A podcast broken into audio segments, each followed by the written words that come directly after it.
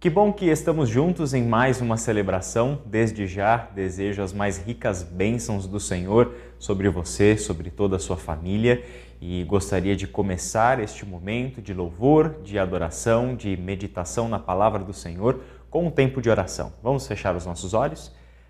Senhor nosso Deus e nosso Pai, nós queremos consagrar estes momentos que temos juntos aqui em família, com os nossos irmãos e irmãs mesmo que à distância, Pai, consagrá-lo a Ti, consagrar ao Teu Santo Espírito para que fale conosco, para que nos traga, Senhor, a Tua unção, para que nos traga o entendimento, para que eleve o nosso coração e a nossa mente até o Senhor, para que rendamos, Senhor, a nossa mais pura gratidão e reconhecimento pelas Tuas dádivas que têm sido derramadas sobre todos nós. Muito obrigado, Pai, porque em todo este tempo o Senhor tem preservado a nossa vida, o Senhor tem cuidado da nossa família, o pão não nos tem faltado, a alegria não nos tem faltado, a esperança do teu reino permanece viva e atuante entre nós. E é por isso, Senhor, que hoje em especial queremos te render graças. Em nome de Jesus Cristo que nós oramos, Pai. Amém. Vamos louvar ao Senhor? Olá, igreja, seja muito bem-vindo a mais uma celebração. Quero convidar você hoje a adorar a Deus com a gente, onde quer que você esteja. Vamos cantar junto hoje. Vamos lá?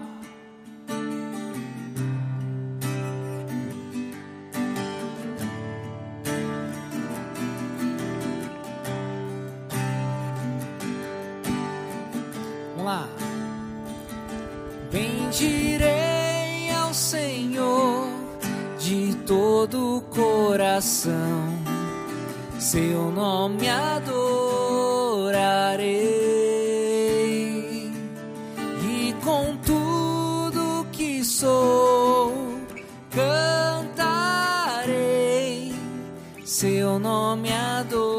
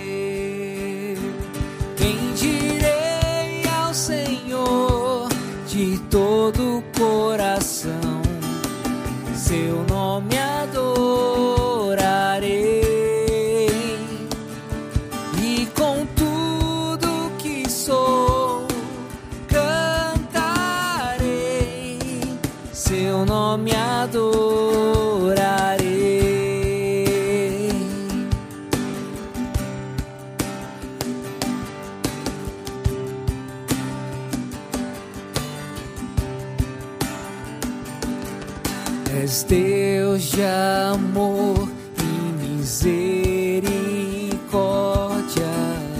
grandioso e fiel tu és. Por tua bondade eu quero te adorar. Dez mil razões eu tenho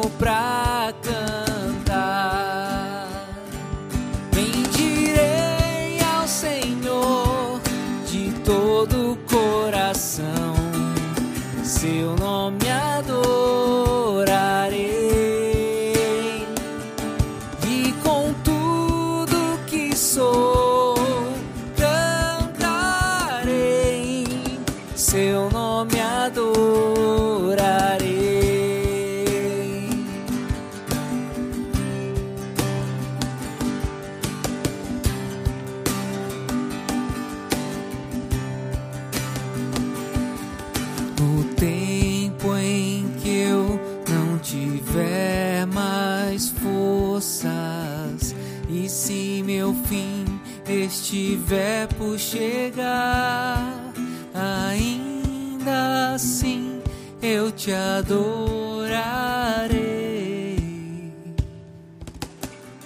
Por dez mil anos e por muito mais. Bendirei ao Senhor de todo o coração.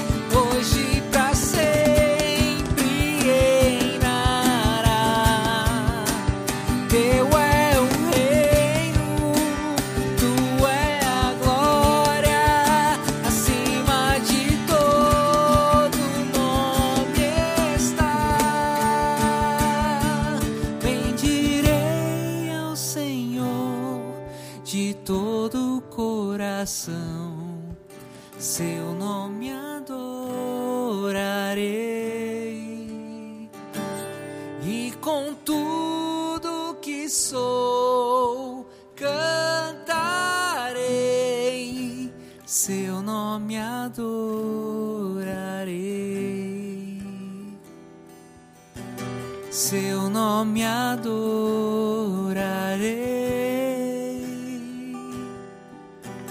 seu nome.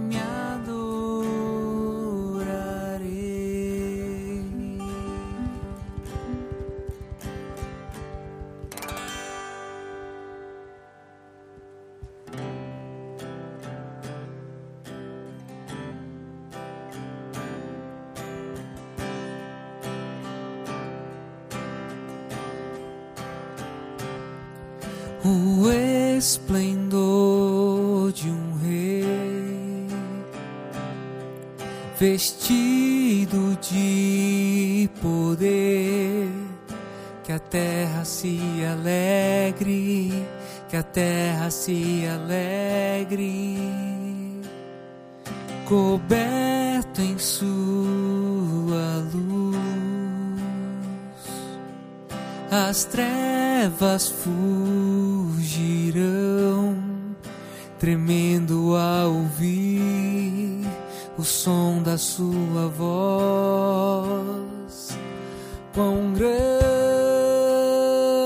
Grande é o Senhor, cantarei quão grande é o Senhor.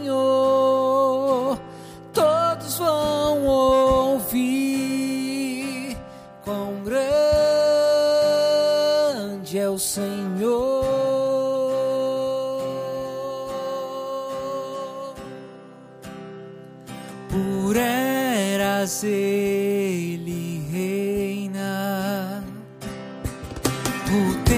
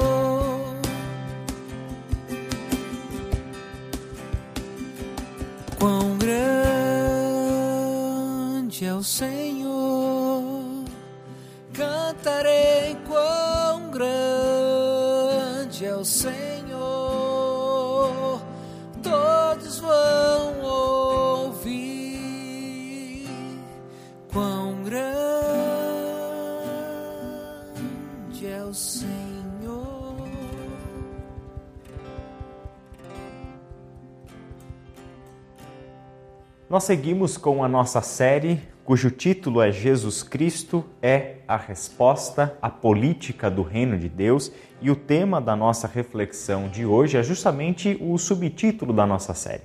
Nós vamos falar um pouco, com base no Sermão do Monte, sobre qual é a política do reino de Deus. Eu gostaria de começar pensando sobre um assunto que sempre está em pauta mas que geralmente este assunto é aquecido em períodos eleitorais, em períodos em que nós estamos vivendo, no tempo em que nós estamos refletindo sobre esses assuntos aqui nas nossas reflexões dominicais, mas também nas nossas devocionais que você, membro da Iba Viva, tem recebido aí. Qual é a melhor ideologia política? Qual é a melhor ideologia política? Qual será que é o melhor partido político, né? Ou enfim, qual é a melhor política, qual é a melhor visão de sociedade capaz de promover uma vida justa, uma vida pacífica e, portanto, uma vida feliz e plena. Quando cristãos se fazem essas perguntas, o que será que elas estão escondendo? O que será que os cristãos que fazem esses questionamentos que são saudáveis e necessários? O que será que está por trás de questionamentos como esses? Será que essas perguntas visam descobrir qual é a ideologia mais justa, mais correta? Será que esses questionamentos querem saber qual é o partido político que tem a maior possibilidade no nosso contexto de implementar estes ideais vigentes nessa ideologia que defendemos para a nossa sociedade? Pode ser que essas perguntas estejam sendo feitas por cristãos ah, buscando hoje uma ideologia a qual se adequar. Ou seja, nós temos uma diversidade de ideologias e dentre elas nós estamos nos perguntando qual é a melhor ideologia política, porque queremos nos adequar a alguma delas e a partir dessa adequação a uma ideologia termos um fundamento para criticar e fazer oposição às outras e demais ideologias? Ou será que essas perguntas estão escondendo lá no profundo um desejo, já que somos discípulos de Jesus, de encontrar uma ideologia política que melhor represente o reino de Deus? Enfim, será que existe uma ideologia política que melhor é capaz de representar os ideais do reino de Deus? A pergunta traz uma resposta que, para mim, é tremendamente simples e acredito que falo isso com base no que eu conheço do Novo Testamento e na mensagem de Jesus e dos apóstolos.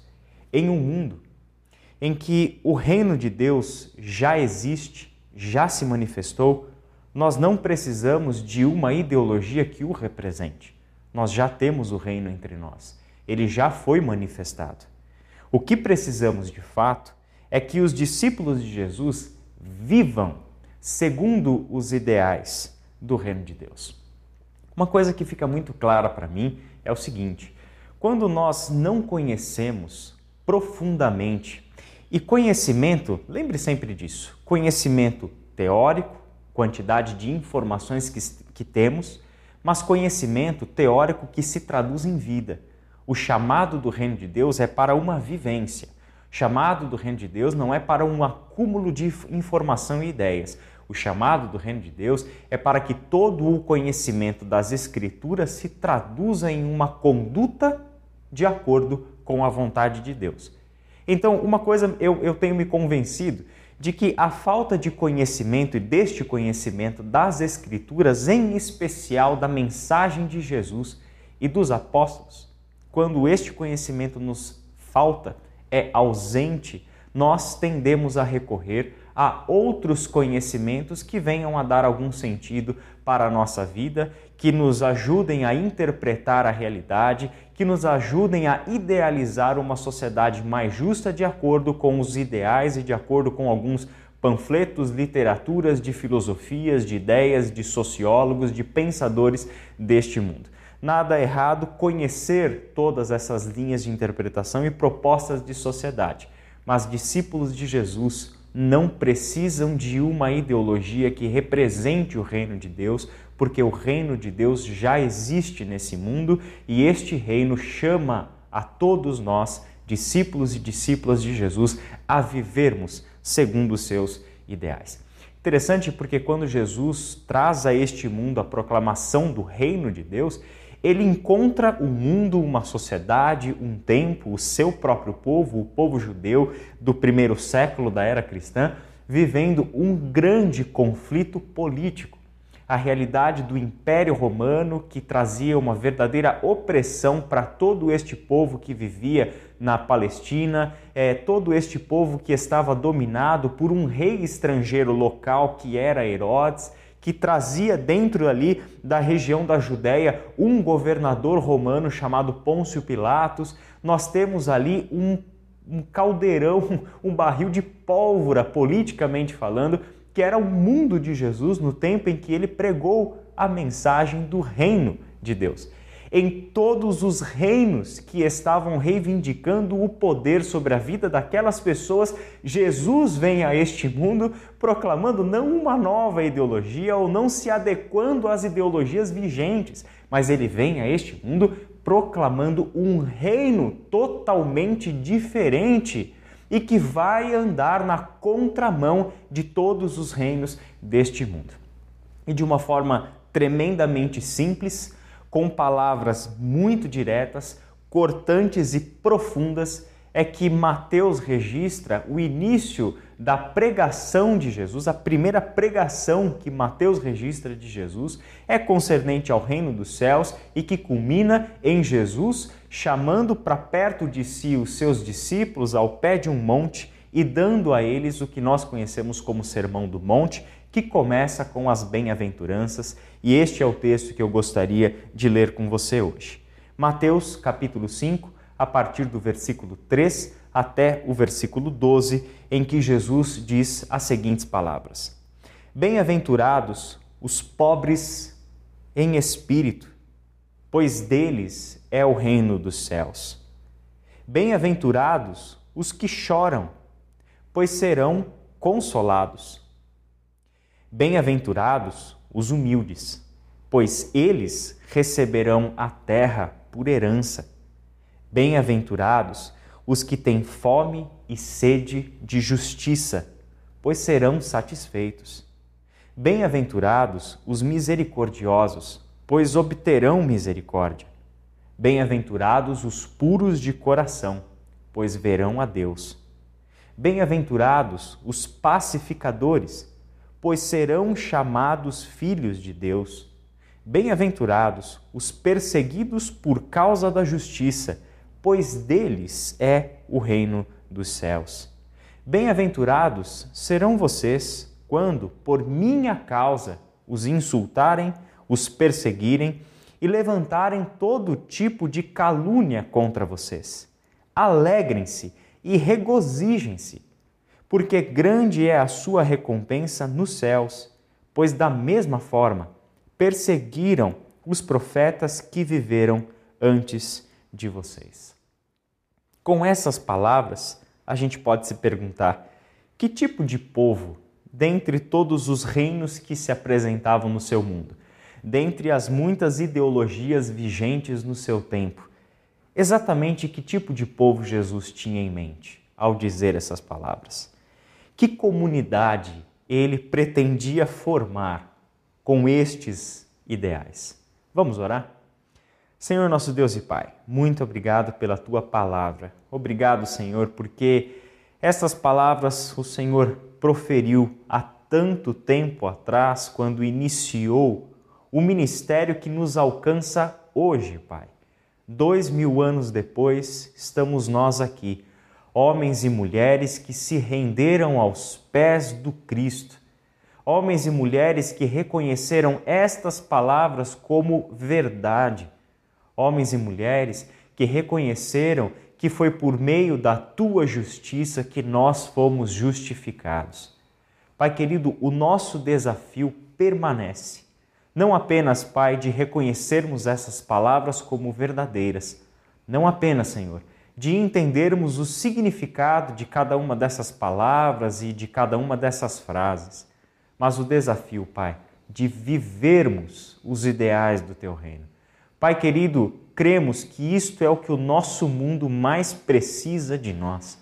O nosso mundo não precisa de homens e mulheres que se chamam cristãos, apoiando ideologias, brigando e lutando, vestindo camisas de ideologias de homens, ao invés de viverem a plenitude da tua vontade e do teu reino, Pai amado. Nós cremos, Pai, que o Senhor está chamando um povo a erguer voz neste mundo, mas também, Pai, a arregaçar as mangas e trabalhar pela justiça do teu reino neste mundo, por mais que não serão reconhecidos. O Senhor está chamando homens e mulheres, o teu povo, para arregaçar as mangas e promoverem a paz em um mundo cada vez mais destruído por causa da discórdia e da separação e do ódio. Pai amado, que estas palavras proferidas pelo Senhor, que lemos e que precisamos ainda continuar meditando nelas, nos ajudem a entender a natureza do teu chamado para nós. É em nome de Jesus que nós oramos.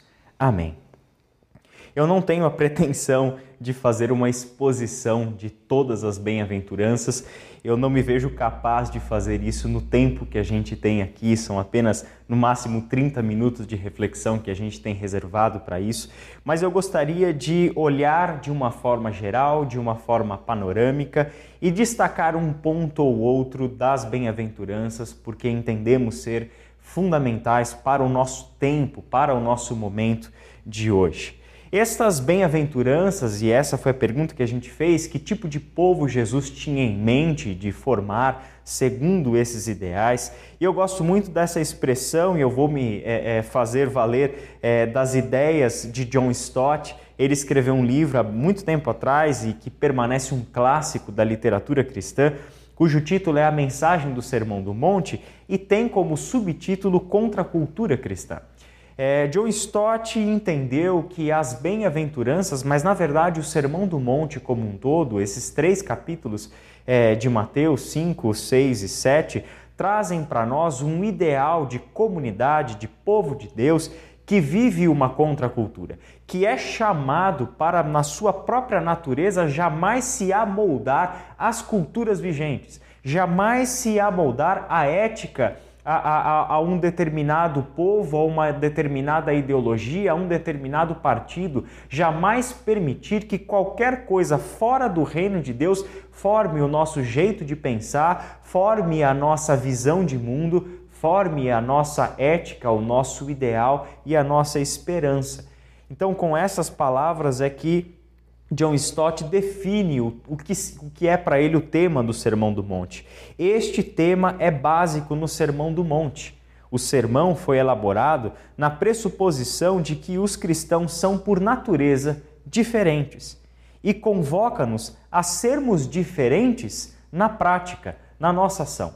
O Sermão do Monte é um chamado à ação, pressupondo que discípulos e discípulas de Jesus já são diferentes deste mundo pela própria natureza do seu chamado e da sua vocação. Eles estão em Cristo. Agora eles são aqueles que se arrependeram e creram nas boas novas do reino de Deus anunciadas por Jesus e por isto mesmo já não vivem mais governados pelos seus próprios ideais, pelo seu próprio senso de justiça e pelas suas próprias expectativas de futuro, muito menos tudo isso que vem deste mundo para nós. mas vivem governados por Deus, vivem dirigidos por Deus.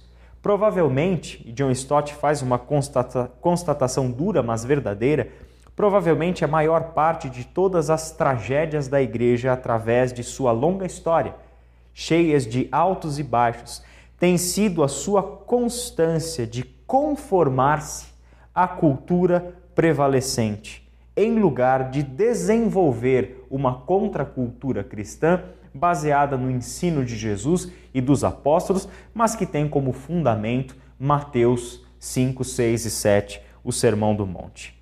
Aqui nós conseguimos olhar para o Sermão do Monte e perceber que todas as bem-aventuranças que Jesus dá para os seus discípulos, dá para nós, ela promove em nós uma alteração na nossa forma de pensar. A primeira delas é quanto à felicidade e à realização. Nós vivemos em um mundo marcado pelo pecado e isso nós temos como similaridade daquelas primeiras pessoas que ouviram Jesus pregar. Nós temos um mundo onde, para se ter uma sensação de plenitude, de realização, de felicidade, é necessário possuir, é necessário ter. É aquilo que João, na primeira carta, chamou de o acúmulo e a ostentação dos bens, a propriedade, o ter, as posses, o acumular coisas nesta terra é o que para esta cultura marcada pelo pecado, dirigida, escravizada pelo pecado, é que consiste a plenitude do ser, é o que consiste a felicidade. É interessante você perceber que neste mundo que busca a felicidade no ter, Jesus chama os seus discípulos para encontrarem a felicidade não no que possuem, mas em quem são. A felicidade do ter para a felicidade do ser. Essa é uma grande mudança que Jesus espera gerar no coração dos seus discípulos.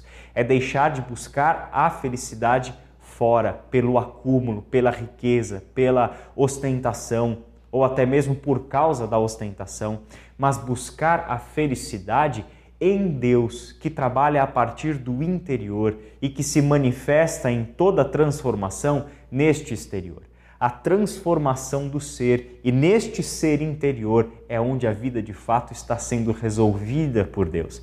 Por isso mesmo que o Sermão do Monte não fala sobre aquele que possui determinada coisa e que é feliz, não é bem-aventurado aquele que tem determinada propriedade, não é bem-aventurado aquele que alcançou determinar, determinado patamar social, não é bem-aventurado aquele que tem aquela conta bancária com um milhão de reais acumulados antes dos seus 30 anos de idade. Bem-aventurados são os que choram, bem-aventurados são os humildes, bem-aventurados são os misericordiosos ele trata do caráter, do ser, de quem se é, e estes são bem-aventurados. Bem-aventurado no sentido de que encontrou a felicidade absoluta, que encontrou a plenitude, que chegou àquele estado de vida onde ele pode olhar para dentro de si, para fora e dizer: Eu não preciso de mais nada, não há nada que me falte. E ele encontra a plenitude em ser aquele que chora, aquele que lamenta, aquele que é misericordioso, o pacificador, o que tem fome e sede de justiça, o que é perseguido pela justiça. Jesus nos coloca na contramão de tudo que a gente percebe e que é pregado por este mundo em que nós estamos vivendo. Ele estabelece uma relação muito importante entre a felicidade e a conduta. Ou seja, a felicidade está totalmente ligada à nossa conduta, à nossa ética. É o que nós fazemos que expressa esta felicidade interior e uma coisa alimenta a outra. A gente percebe que quando Jesus traz as bem-aventuranças ligando felicidade com conduta, ele está fazendo eco a uma voz proveniente das Escrituras que ele conhecia, que é o Antigo Testamento. Salmo 1, por exemplo, começa nos dois primeiros versículos assim: Como é feliz aquele que não segue o conselho dos ímpios, não imita a conduta dos pecadores e nem se assenta na roda dos zombadores. Ao contrário, sua satisfação está na lei do Senhor e nessa lei medita de dia e de noite. Esta é a relação profunda que Deus sempre quis ensinar para o seu povo. A felicidade plena tem a ver com a conduta certa. E a conduta certa não ditada por este mundo, não ditada pela ideologia A ou ideologia B, mas a conduta certa dita por Deus. É a vida vivida segundo a vontade de Deus. E um terceiro ponto importante sobre tudo que Jesus nos ensinou aqui é que o que ele promove é uma inversão radical.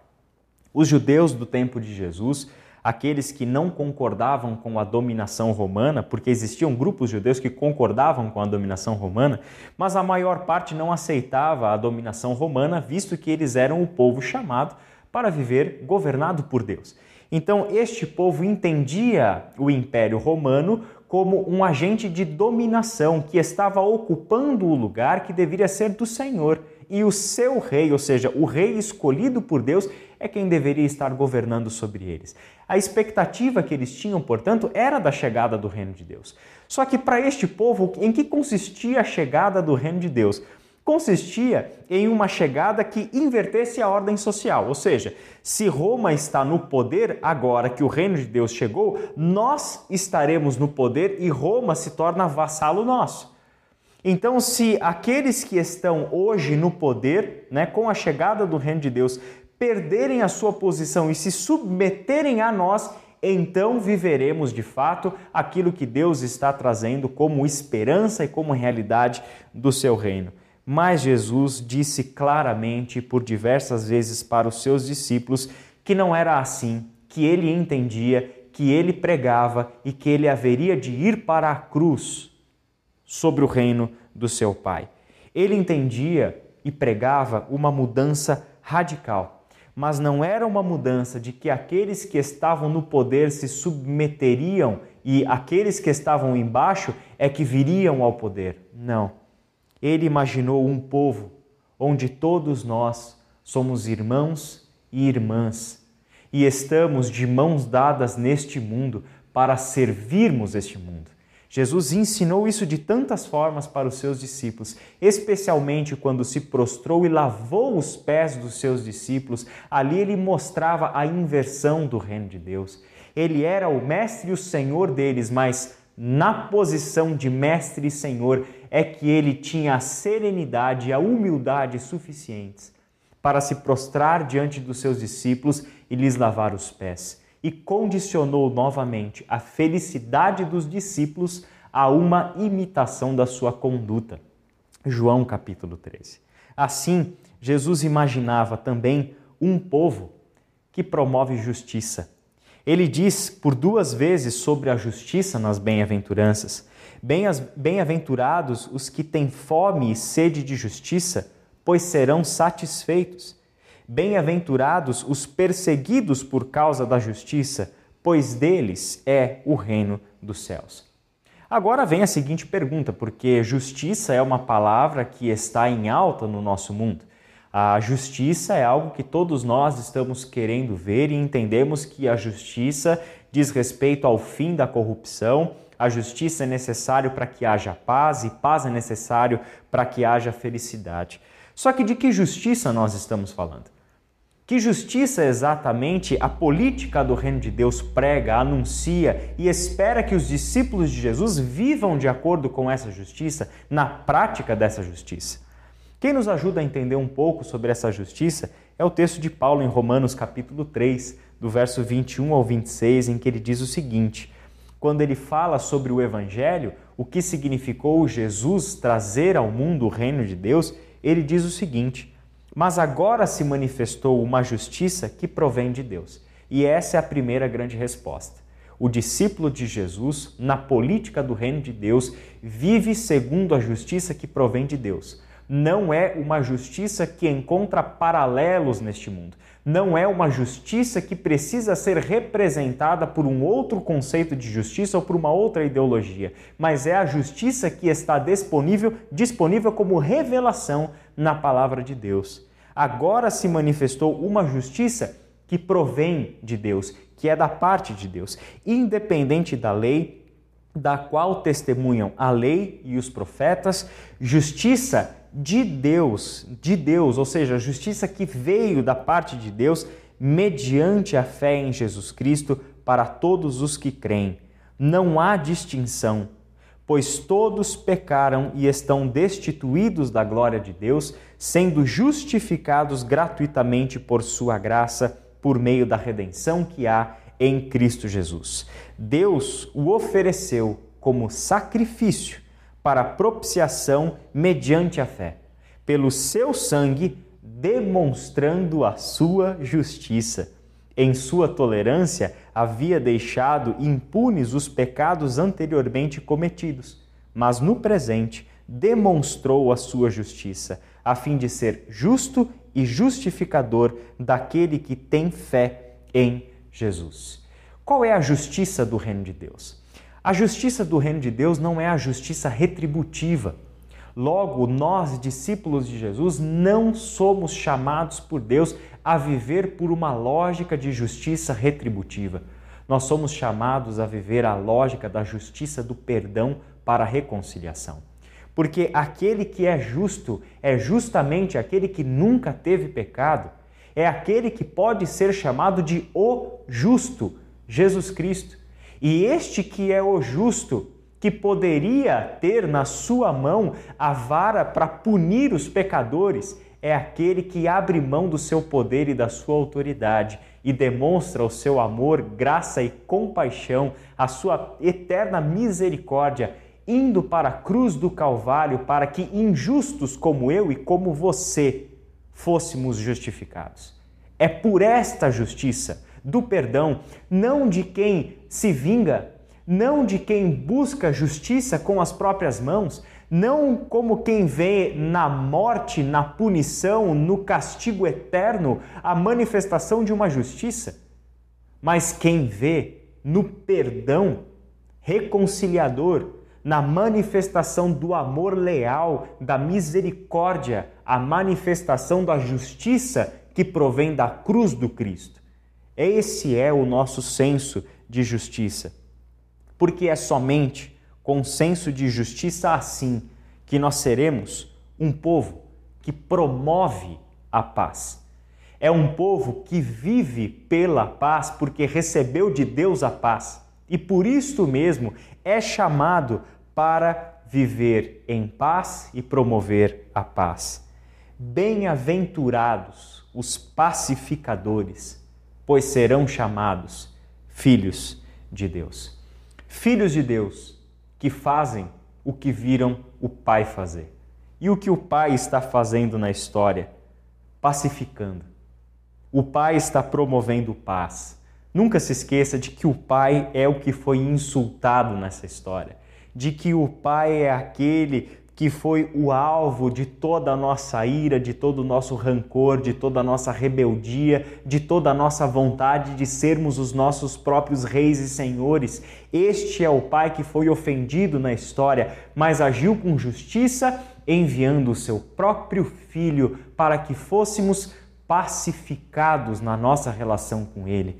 É o que Paulo captou muito bem em Romanos, capítulo 5, versos 1 e 2. Tendo sido Tendo sido, pois, justificados pela fé, temos paz com Deus. Por nosso Senhor Jesus Cristo, por meio de quem obtivemos acesso pela fé a esta graça na qual agora estamos firmes e nos gloriamos na esperança da glória de Deus. A paz é um absoluto para aqueles que foram justificados por meio do sacrifício de Jesus Cristo é a paz que nós recebemos de Deus como uma dádiva, como um dom. E por esta paz é que nós devemos agir. Em Efésios 2, de 14 a 18, Paulo traz um texto tremendamente atual para nós que vivemos, infelizmente, realidade de quebra de relações por causa de ideologias ou de partidos políticos. Ele diz o seguinte, escrevendo para uma comunidade composta por gentios e por judeus, pessoas que faziam parte de duas extremidades na sua visão de mundo, compreensão de Deus e etc. Pois Ele é a nossa paz, o qual de ambos, de judeus e de gentios, fez um E fez o que? Destruiu a barreira, o muro de inimizade, anulando em seu corpo a lei dos mandamentos expressa em ordenanças. O objetivo dele era criar em si mesmo, dos dois, um novo homem, um novo tipo de ser humano, fazendo a paz. E reconciliar com Deus os dois em um corpo por meio da cruz, pela qual ele destruiu a inimizade. Ele veio e anunciou paz a vocês que estavam longe, os gentios, e paz aos que estavam perto, os judeus, por meio, pois por meio dele tanto nós como vocês temos acesso ao Pai por um só espírito. Essa é uma marca, a manifestação dessa justiça e dessa paz é marcante em todo o Novo Testamento. Porque desde o momento em que Jesus chama homens para fazer parte do seu grupo mais íntimo de discípulos, os seus apóstolos, ele chama homens completamente diferentes que faziam partes da sociedade que eram inimigas. Entenda isso, não é que um era indiferente com relação ao outro. Não, eles eram inimigos. Você tem entre os apóstolos publicanos e você tem entre os apóstolos zelotes que eram pessoas que, se fosse na, no dia a dia normal, era possível que um tirasse a vida do outro. O Zelote era um grupo armado, altamente nacionalista e que buscava toda a oportunidade que tinha para tirar a vida de agentes do Império Romano. E Jesus chama estes homens completamente diferentes para fazerem parte do seu colégio apostólico para serem os seus amigos mais íntimos e para estes homens delegar a sua missão, dar para estes homens viver um ideal segundo a política do reino de Deus. O Caleb vai falar um pouco mais sobre esse assunto na semana que vem e eu gostaria de encerrar. Eu até tentei fazer uma síntese e resumir, mas eu acho que essas palavras do John Stott captam tão bem a vida do discípulo, o discípulo de Jesus que é descrito nas bem-aventuranças, que eu preferi trazer esse texto na íntegra para vocês. John Stott diz o seguinte: As bem-aventuranças pintam um retrato compreensivo do discípulo cristão. Primeiro, vemo-lo de joelhos diante de Deus, reconhecendo sua pobreza espiritual e chorando por causa dela. Bem-aventurados os pobres de espírito e bem-aventurados os que choram.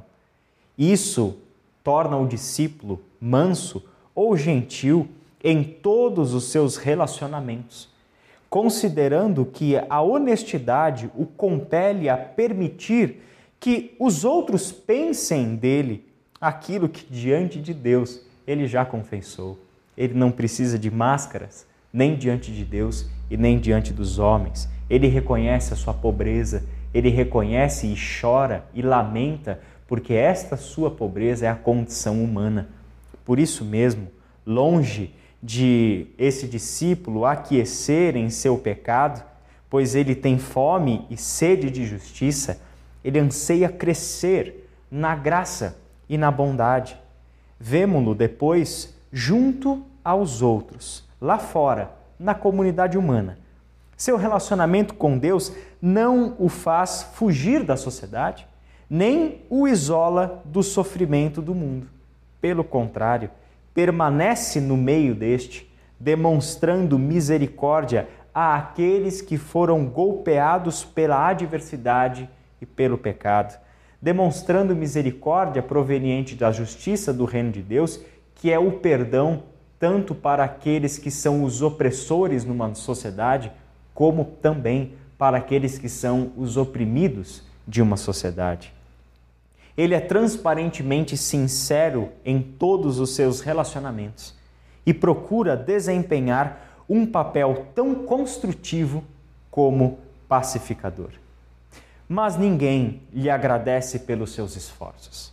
Antes, é hostilizado, injuriado insultado e perseguido por causa da justiça que defende e por causa do Cristo com o qual se identifica.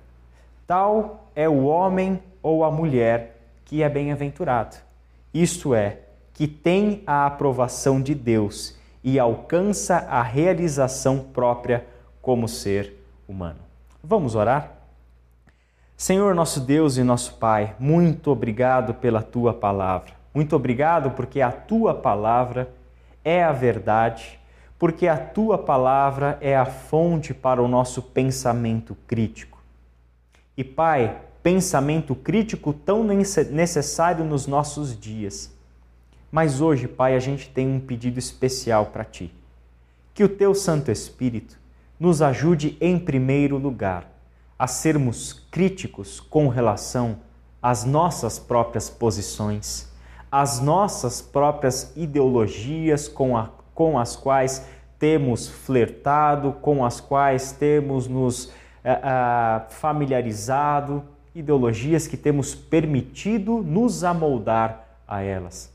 Mas a tua palavra nos chama, Senhor, a não nos amoldarmos aos padrões deste mundo, mas transformarmos o nosso jeito de pensar, transformarmos a nossa mente para experimentarmos, para desfrutarmos da boa, perfeita e agradável vontade de Deus. Pai, que o teu reino seja para nós a fonte a partir da qual nós criticamos todas as ideologias deste mundo, a começar da nossa mesmo, Pai. Que o teu reino seja, Senhor, a, a, a justiça e a paz visível e densa para nós hoje, a partir da qual nós podemos rever as nossas condutas diárias. Não as grandes ideias, não as grandes manifestações, mas, Pai, as pequenas coisas que nós temos feito no dia a dia e que têm minado os nossos relacionamentos, em que nos encontramos mais como promotores do ódio, como promotores da dissensão, como promotores de quebra de relação, como incendiários neste mundo, Pai, ao invés de sermos promotores da paz proveniente daqueles que receberam justiça e justiça plena por meio do sacrifício do Cristo. Que nos vejamos, Pai, como cordeiros enviados aos lobos neste mundo.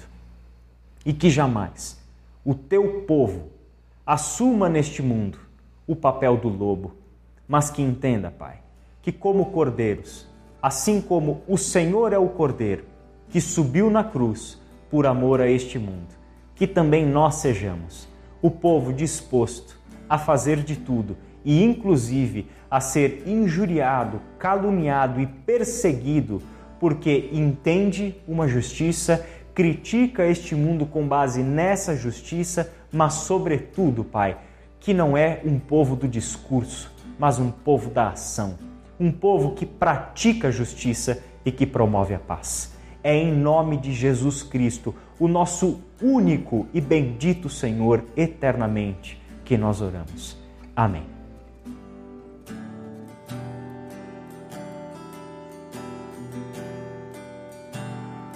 Não há um outro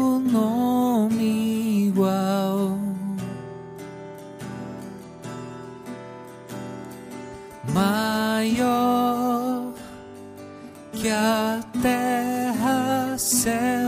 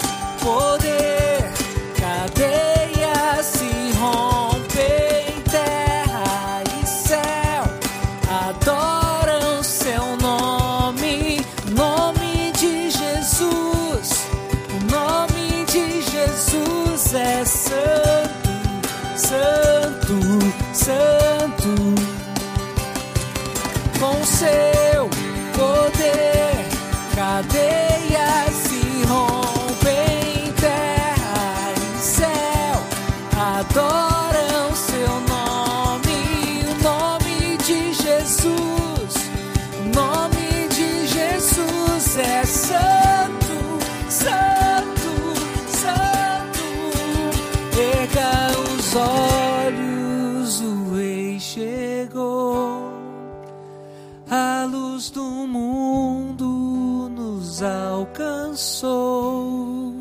Não há um nome igual, não há um nome igual.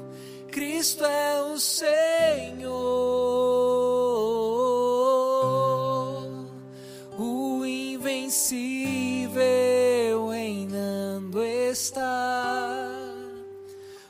Te se prostram para o adorar.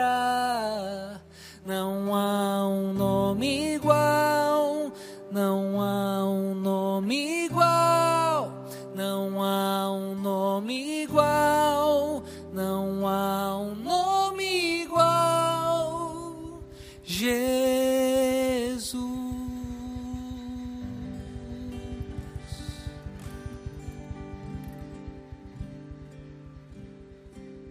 Que Deus te abençoe em mais esta semana. Nós nos encontraremos a partir de amanhã nos nossos devocionais diários, refletindo sobre a política do Reino de Deus. Que seja uma semana de muita bênção, paz e justiça na sua vida e na vida de todos os seus familiares.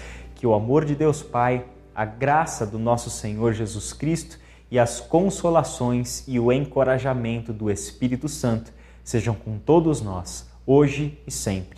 Amém. Que Deus te abençoe.